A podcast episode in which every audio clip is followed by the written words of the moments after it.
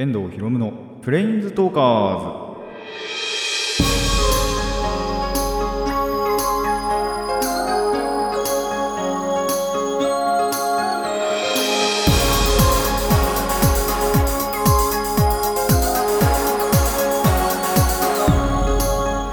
ラジオの前の皆さんこんにちは。遠藤ひろむのプレインズトーカーズ。パーソナリティの遠藤ひろむです。この番組はマジック・ザ・ギャザリングのプレインズウォーカーたちがさまざまな世界へ旅できるがごとくさまざまな話をしようという番組です。いやー本当にどんどんどんどん 気温が高くなっていっている。あのー、熱中症警戒アラートっていうのもねあるぐらいなんで本当にこの時期はマジで熱中症に気をつけていただきたいなと思います。もうなんならいや本当にそうかどうか分かんないんですけどもうあの外で救急車の音聞こえたら熱中症なんじゃないかって僕は思ってます。もう誰かしらが運ばれてるんじゃねえかなっていうのはちょっとやっぱまあ仮にそうじゃないなってしてもあの思ってしまうので多分皆さんもそうだと思うんですけど本当にねそういったところのはあの気をつけていただきたいなと。でまあ僕も自身も気をつけていきたいなと思うんですが、まあ、本当に水分がまず大事だなと。あのー、必要以上にやっぱ外に出たり、まあ、何かなんだろうな行動を起こす時には必要以上にあの用意しといた方がいいんじゃないかってあの思いました。あ最近の経験談なんですけどこれは。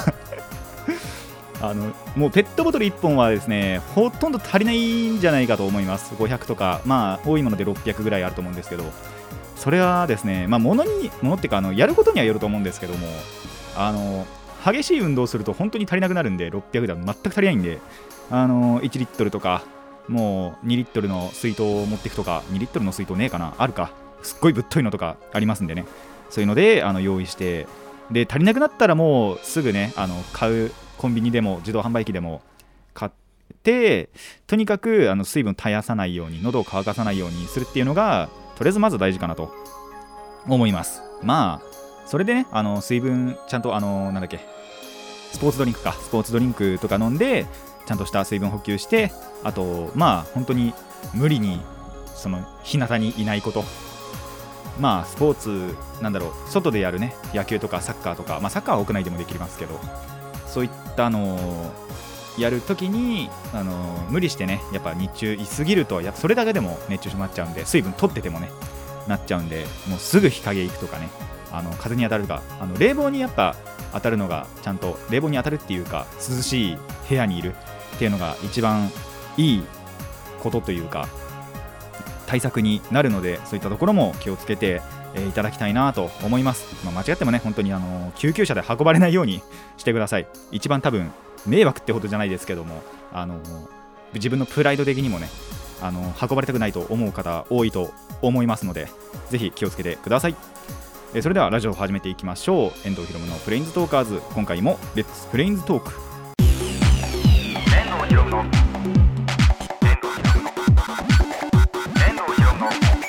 レインズトーカーズ。改めましてこんにちは。遠藤ひろむです。あのー、まあこれあの撮ってる頃には10連休がねバイトだあのバイトのようですけど 10連休が終わりましてあのもうすでにバイトもしたっていう時期なんですけどまあ10連休結局ほぼほぼ何もしなかったですね。あの思った通り。いや本当はやりたいことあったんですよ。あの言いましたけど運動をとりあえずしたいとかっていうのは言ったと思うんですけどあのもう本当に録画見るかゲームするか寝るかっていうのしか、えー、やってなかったです。ほぼほぼ。まあ一応そんな中でもまあ前回ちらっとお話しましたけどまあそれが最終日だったんですよね。最終日にあのー、卓球はねできたんでそこの話をしたいんですがちょっとその前に先にですねあのー、お話ししたいというかイライラした話があったので ちょっとこちらの話から先にしてでその後に卓球の話をねしたいと思います。というわけでコーナーはこちらです。イライラした話。いやあのまあイライラした話というか、まあ、ちょっとカチンときた話がですね1個あったのでお話ししたいなと。あのリスナーさんの中で関東済みの人は経験したんじゃないかなって思うことが1個ありますね。えー、7月の30日木曜日の9時36分頃スマートフォンなりませんでした？まあ日付が分かんなくてもビービー鳴ったっていうのであのあそういえばこの日付だっけと思う方いると思うんですけど、まあ、大体多分関東近郊あたりの人にはあのスマホを鳴らされたんじゃないかと思います。あの緊急地震速報がねその時間その日のその時間にあったと思うんですよ。でプラス僕の地域では市役所からのあの放送もかかって緊急地震速報ですっていううるさい放送がもうかかったわけですよ。もう二重で。だから携帯も鳴るし放送も鳴るし。てまあその放送の方によってはあの地域によるかもしれないんですけど。いやーしかしまあ何分経っても1ミリも揺れないわけですね。なんだって なんでだってなりましたよ。え？ってなるんですよ。でやっぱりそのなるんでとりあえず警戒して体にちょっと力入れるじゃないですか。何分経っても1ミリも揺れないんですよ。どういうことだと思って。一応なんだろう。もともとその予測してたというかなんか震源地がすごい確かずれてたんですよね。実際。であのー、速報は鳴らしたにもかかわらず、まあ、あまりにも離れていたため震度1にもならなかった。っていうのがまあ一応事実らしいんですけどもまあこんだけね大ごとの携帯もビービー鳴らすしなんだろう市役所からの放送もかかるしっていうんだったらだったら当てろよって思いましたけどね。っていうのがあのー、イライラポイントです。だってあれ分かります？すごいアラートめちゃくちゃでかいじゃないですか。まあしょうがないんですけどそれは。あのー、本当に命の危機かもしれないので。ですっごい音鳴らして警告音で。でやっぱりその恐怖を煽る音じゃないですか。ああいうのって。なんであのー、すごいなんかやっぱ怖かったんですよ。でその時ちょうど僕寝ててそれはまあ完全に僕のあれなんですけど僕側の事情なんですけども寝てる時にあれ鳴らされたら相当おっかないですからね。もう夜になろうもんなら飛び起きて寝れなくなると思うんですけど。まあ仮に寝てないにしてもやっぱりその学校でなったりとか会社でなったりとかやっぱりしたと思うんですよ。なのに揺れないっていうのはやっぱりなんかおいおいってなるじゃないですか。でまあやっぱあのその後なんか数時間後ぐらいかな。何時間か経って全く別の地震で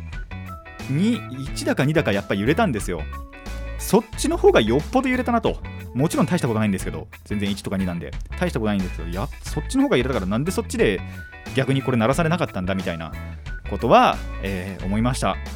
まあ誰にでもね間違いあると思うんですけど今回ちょっとレベルが違うなと。あまりにも。せめてねやっぱ鳴らしたんだったらそれなりの自信は、まあ、欲しいってわけじゃないですけどもあのー、鳴らしただけのねあの自信にはな,、あの、なってほしかったなと。まあこれ多分天気予報とかでも言えるんですけど雨って言っといて全然雨降らないみたいなこととまあほとんど同じなんですけども。まあやっぱそこういうねそのめちゃくちゃもう携帯多分必ずそういうのなってると思うんですよ設定で。絶対変えられない設定であのめちゃくちゃでっかいで警告音。っていうのはまあ常設されてるもうどの携帯にも取り付けられてる機能だと思うんでまあその機能をねやっぱり常設してるなら正確に当ててほしいなと。正確にそあのー、なんだろう情報を流してほしいなと思います。まあこれまでになかったとは思うんでこういうことが。本当に今回のは珍しいあのケースだなとは思うんですけどもあの改善はしていただきたいなと思いました。あのこれをもし聞いてくださってる関係者いるのかな？いないと思いますけど。あのいましたら改善の方よろしくお願いします。気象予報士とかだよなこれ。えー、以上イライラした話でした。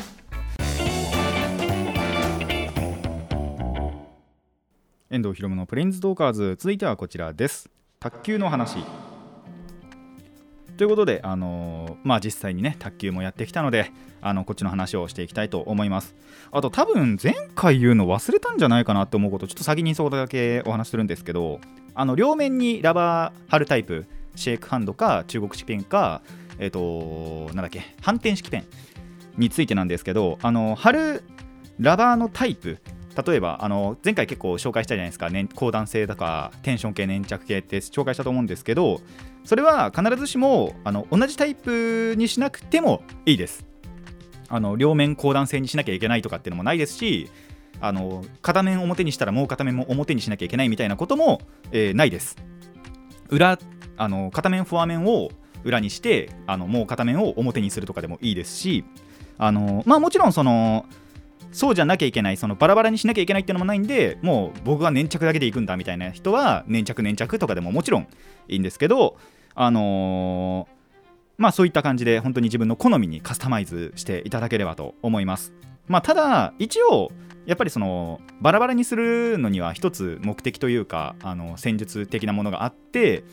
例えばまあ表はすごい跳ねるテンション系のラバー裏がすごいスピンのかかる粘着系のラバー、まあ、あとは跳ねないラバーって言えばいいのかな。っ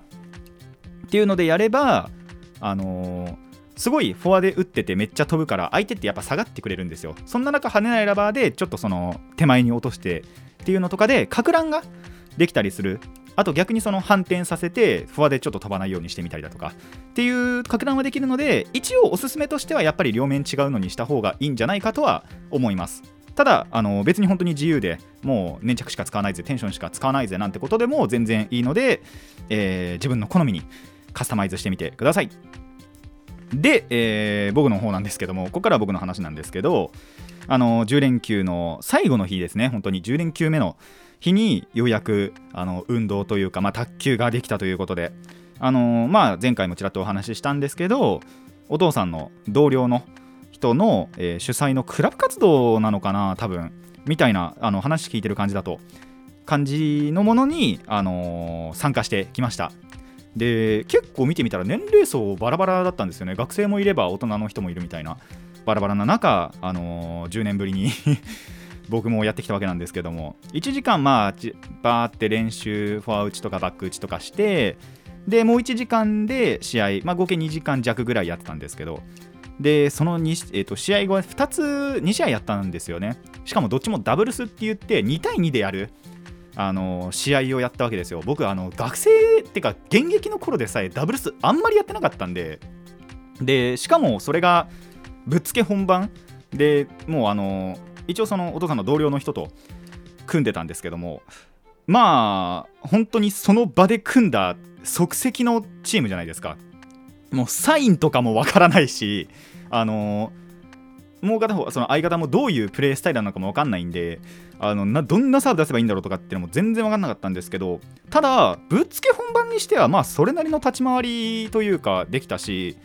まあ、2試合やったうち1試合は勝ったんですよ。3セット取って勝って、まあ、もう1試合はちょ負けちゃったんですけども。でもそれができたぐらいあの一応ギリいいなんだろうプレーだったのかなとは思いましたね。ただ全体で見ればあのバチバチの雑魚です。僕は。本当に。あの10年越しだからとかっていうのでもなくそもそも僕現役の時でもそんなに強いわけじゃなかったんですよ。だからそれが10年もブランクあればそりゃ 弱いままだなっていう話なんですね。あのまあ一応10年前と違うのはまずサーブの種類が少ない。あの練習しとかないとできないサーブとかもまあまあやっぱ現役当時あってあのそれこそそのサーブだけで勝てる必殺サーブっていうのをまあ卓球プロなら誰しも大体持ってるんじゃないかって思うんですけどそれをまずまあ出す勇気がなかった。多分あのフォームとかは覚えてるんで出せるとは思うんですけどちょっと練習積まないと多分できないだろうなって勝手に思っちゃってその日はチキって出さなかったんですよ。なんでサーブの種類がまず少なくてあとレシーブがガタガタ。相手のサーブ受けるレシーブもあまあラバ変わったからってもしかしたらあるかもしれないんですけど全然相手の回転とかが読めなくてどういうレシーブをすればいい返しができるかっていうのが全然体に染みついてなかったんです。でレシーブガタガタでえっ、ー、とまあ強打しようものならオーバーオアネットなんですよ。あの台を外れちゃうかネットに引っかかっちゃってあの自分のコートの方に落ちちゃうか。相手のコートに落ちればちゃんと得点になるんですけども得点っていうかあのプレー続行になるんですけどまあ申し訳なくなっちゃいますし。でまあオーバーしたらもちろん相手の点数ですしっていうのがまず多かった。プラス最後にあのこれもう本当致命的なんですけどあのそもそも球にラケットが当たってないっていう ラケットに球を当てられなかった。っていうのがあの一番多かったなって思います。もうバチ,、まあ、バチバチなチャンスってわけじゃなかったんですけど結構なんだろう低めのボールを、まあ、勝ち上げようと思ってあのドライブしようドライブってまあなんだろうトップスピンかけてあの上回転かけて返そうって思ったら全然当たんなくってあれ？って思ったんですよね。なんだろうな遠近感とかの問題なのかな。その日っていうかまあ、やっぱ最近基本的に外出するときってマスクつけてて他の人は全くマスクつけてなかったんですけどただやっぱ自分はしてようって思ってたわけですよ。でマスクつけるとメガネ曇っちゃうんで僕メガネかけないんですね。それがあったかなとも思うんですけどまあちょっとあんまりそういうのを言い訳にしたくないんであのー、ちょっとやっぱり練習の時間がもうちょっと欲しかったなと思いました。まあだからとにかくですね必要最低限になるための練習がしたいなって今本当に思ってます。それこそやっぱ友達誘って一応一応今誘い中ではあるんですけどあのもう片方っていうかもう一人あの相手の方が今忙しいってことであのー、まあ、まだできてないですけど、まあ、いずれできるようになったら本当にがっつり練習したいなと思っております。まあ本当にそいつが課題終わってできるようになってからが本番かなと。まあとにかくやっぱりそのサーブの質は向上させたいしまあそいつに頼んでそのブチ切れの下回転出してもらってつっつきめっちゃうまくしたいしみたいな。ところは課題はやっぱ見えてきたんでそれはあの練習でねやっぱやっときたいなと。あのそのやっぱクラブ活動ってことで半分本番みたいな感じだったんですよね。で練習時間も1時間しかなかったしその中で、まあ、それ以上に自分のためだけに練習時間を増やしたくもないんであのもう本当にぶっつけな感じでほぼほぼ。やったのでやっぱあまり練習できてなかったっていうのがまあ一つ範囲ではあるのかなと思います。でただやっぱりその卓球そのものにそれであのボコボコにされて飽きたっていうわけじゃなく、まあ、むしろ今本当に今やりたいあの続けていきたいものではあるので本当にね機会があればあるだけやっていこうかなと思っております。まああとあのまあここからは後日談というか 余談なんですけどもあの終わり際ですね。2時間やった終わり際はですねもう水分不足で これがまあオープニングトークにつながるわけなんですけども650かな？多分のあの水分持ってってたわけですよ。もう足りないんですよね。多分1時間ぐらいでほぼほぼ全部飲み切っちゃって残りの1時間ほとんどその水分補給なしでやってたら帰りですよ。あのやってる時はそうでもなかったんですけど帰り際帰り際つかもう帰ってる時お父さんに送ってもらって迎えに来てもらって帰ってるさなかぐらい頭ちょっとガンガンしててあ完全にこれ脱水症状だなって。で家帰ってからもちょっと気持ち悪くってあの入ったりとかしてないんですけどもうすぐに水分をと取ろうって思ったぐらいあのー、やっぱね運動こういった運動ってめちゃくちゃ汗かくんですよ。なんであのー、本当に必要以上のね水分もう1リットルとか2リットルぐらい、あのー、持って今度は挑もうかなと思います、まあ、プラスあの漏らしたんじゃないかなって思うぐらい汗でびっちょびちょになってあの下もしかも確かその時スウェット灰色のスウェットを履いてたんですよ。まあちょいちょい黒かったですねやっぱり。っていうのとえっ、ー、とその最終日10連休の最終日ということで次の日はバイトだったわけなんですけどもそのバイトの前にバチバチに筋肉痛に なりました。これからは気をつけていこうと思います。以上卓球の話でした。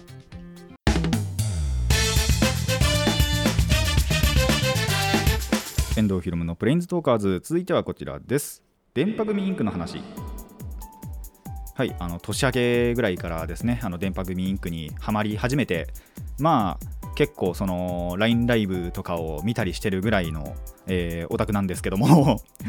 まあここいらでそのそろそろ好きな僕が個人的にその最近ね好きになった曲というのを、えー、お話ししていこうかなと。電波組の中でもね。メンバーそれぞれのあれ好きなところとかでもいいんですけど、まあ、まずはね曲であの僕がハマった個人的ぶっ刺さりな曲っていうのを、まあ、今回ちょっと2曲ほど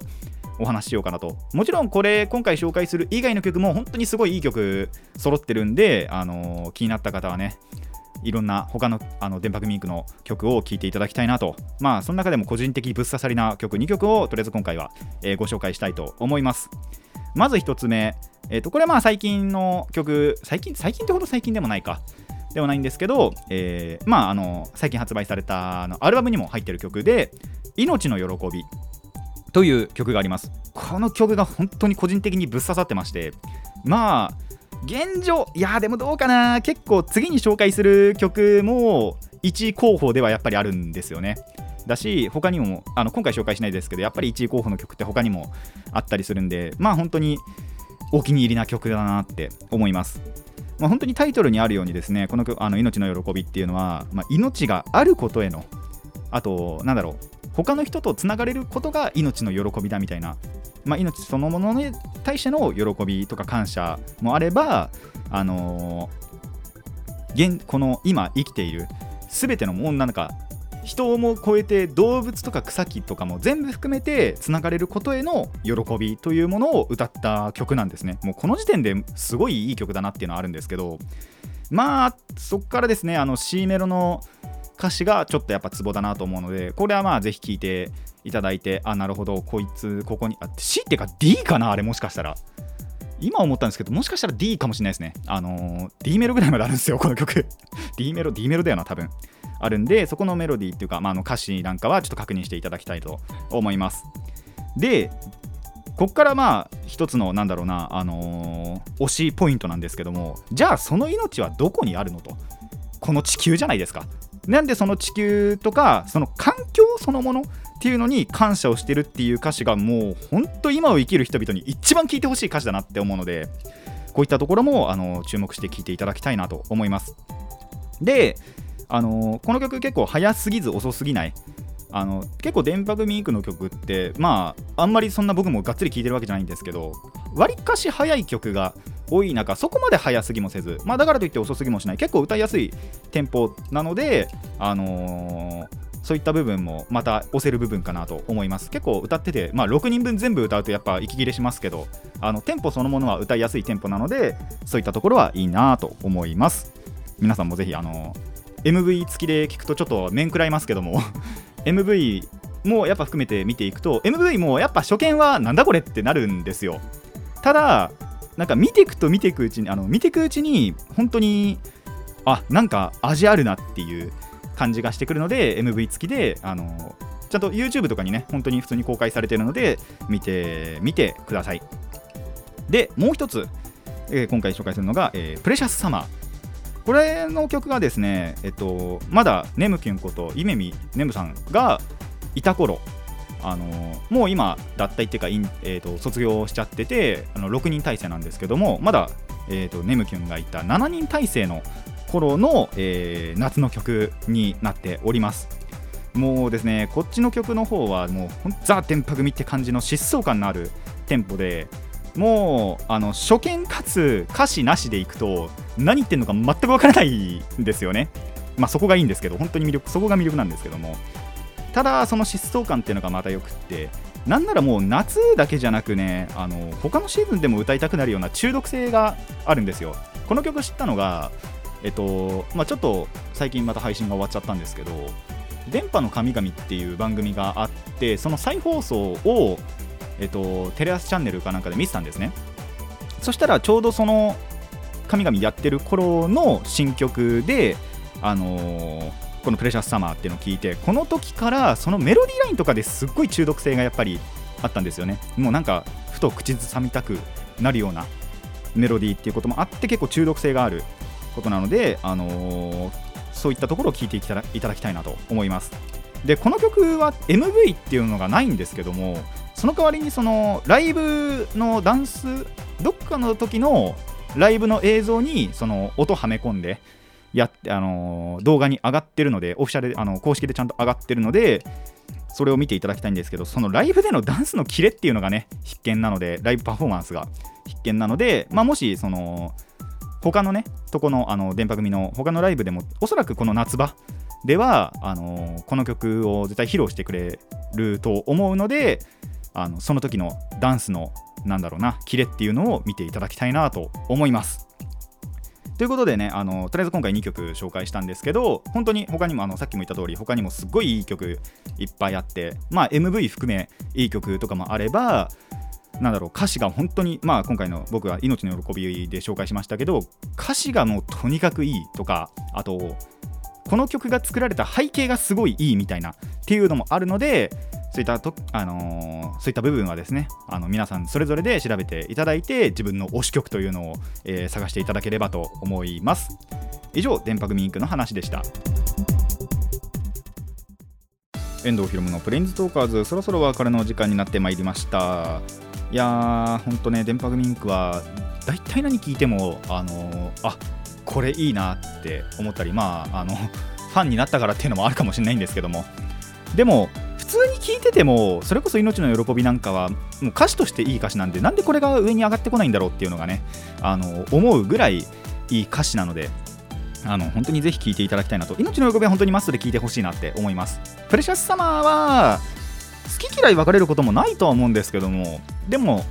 やっぱりその夏をね代表する曲として1曲上げても全然いいなって思うような曲なので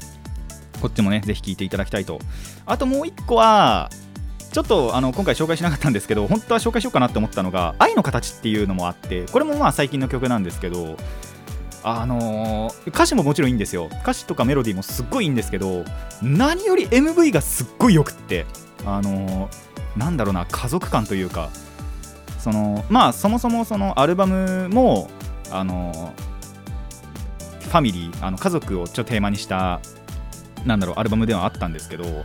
まああとシングルでも普通に。あるんですけどその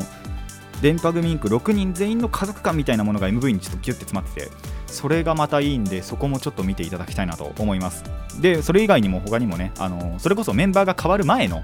ネムキュンとモガちゃんもいたっていう頃のものも全然あるのでそういったところもあの知っていただきたいなと。であの布教してるっていう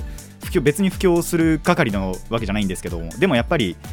いいものっていうのはどんどん布教していきたいなって思ってるのであの TCG とかとカードゲームとかと同じく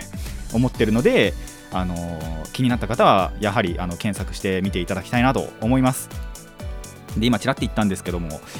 あのーまあ、最近僕のアイデンティティであるカードゲームの話を全くしてないと思うんですよ。何かってカードゲームをしてないんですよ、そもそも。だから語れることがないんですよね。あとまあ、コロナの影響もあってたと思うんですけど、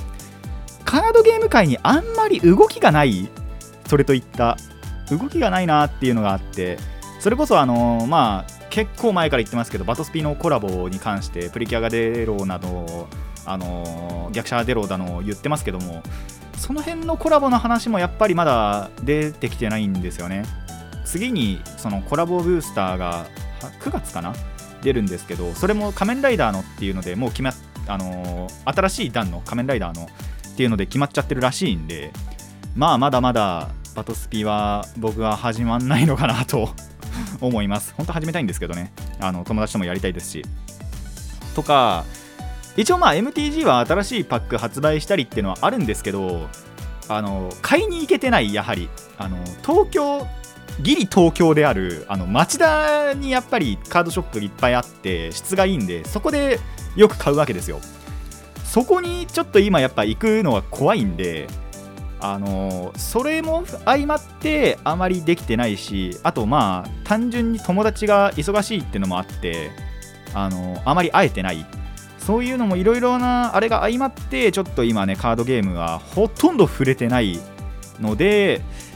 当分ないかなって思いますね。だからもうやったらやったでちゃんとお話はすると思いますのでその時はあのその時までお待ちください。でプラスまあ最後にちょっともう一個お話しするとラケットもね新しいの買っちゃおうかなって今考えてるんですよ。あの卓球の。ラケットをあのまあ、前回とか前々回ぐらいでちらって言ったのが、あのー、中学の頃使っていたブレードに新しいラバーを貼り付けたっていうだけだって言ったじゃないですか。多分そこは言ったと思うんですけどブレードの方も新しいのにしないとこれダメかなって思ったことがちょっと1個あってその中学の時に一番最初に買ったブレード要は今も使ってるわけなんですけども入門用のブレードなんですね。だからなんだろうちょっとコントロールはしやすいけどあまり跳ねないみたいな。あと軽いラケットなんでそれがまたもしかしたら自分にあもしかしたら合ってないのかなっていうのも来て。でそのまあオールラウンド入門用みたいな感じなんで何でもそつなくできるかと思いきやまあ本当にやっぱ初心者用なんでちょっと上達してからはブレードも変えるべきだったのかなっていうのをあのー、最近になってようやく気づいたわけですよ。